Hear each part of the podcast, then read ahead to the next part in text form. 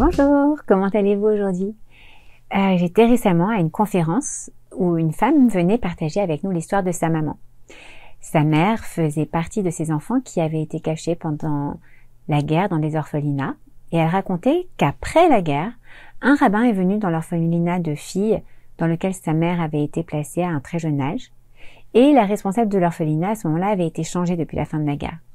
Lorsque le rabbin donc demande à récupérer les enfants juifs qui avaient été recueillis ici, la directrice lui dit écoutez, je suis désolée, mais je sais pas qui de ces fillettes est juive ou non, et on leur a demandé d'oublier, donc elles ont vraiment oublié.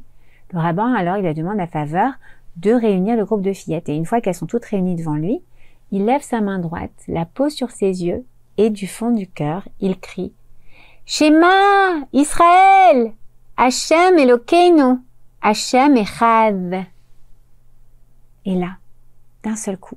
Plein de petites filles se mettent à pleurer. Ima, Ima, maman, maman. Elles se souvenaient plus qu'elles étaient juives, mais en revanche, ce dont elles se souvenaient, c'est de la main bienveillante de leur maman, qui les mettait au lit le soir en récitant le schéma Israël. Schéma Israël, cette prière tellement importante, qui signifie écoute Israël. Hachem Elokeinu, Hachem notre Dieu. Hachem Echad, Hachem est un, Lorsqu'on parle de problèmes de shalom bayit, on parle souvent de problèmes de communication, de la manière dont on peut améliorer sa manière de parler à l'autre. Mais un élément essentiel de notre shalom bayit, c'est également l'écoute. L'écoute mène au echad, à l'unité.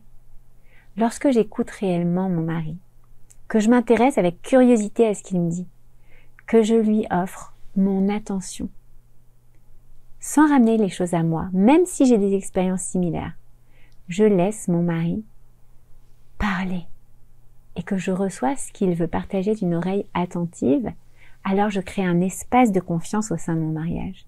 Et ça aussi, c'est une clé d'un mariage harmonieux. À la semaine prochaine.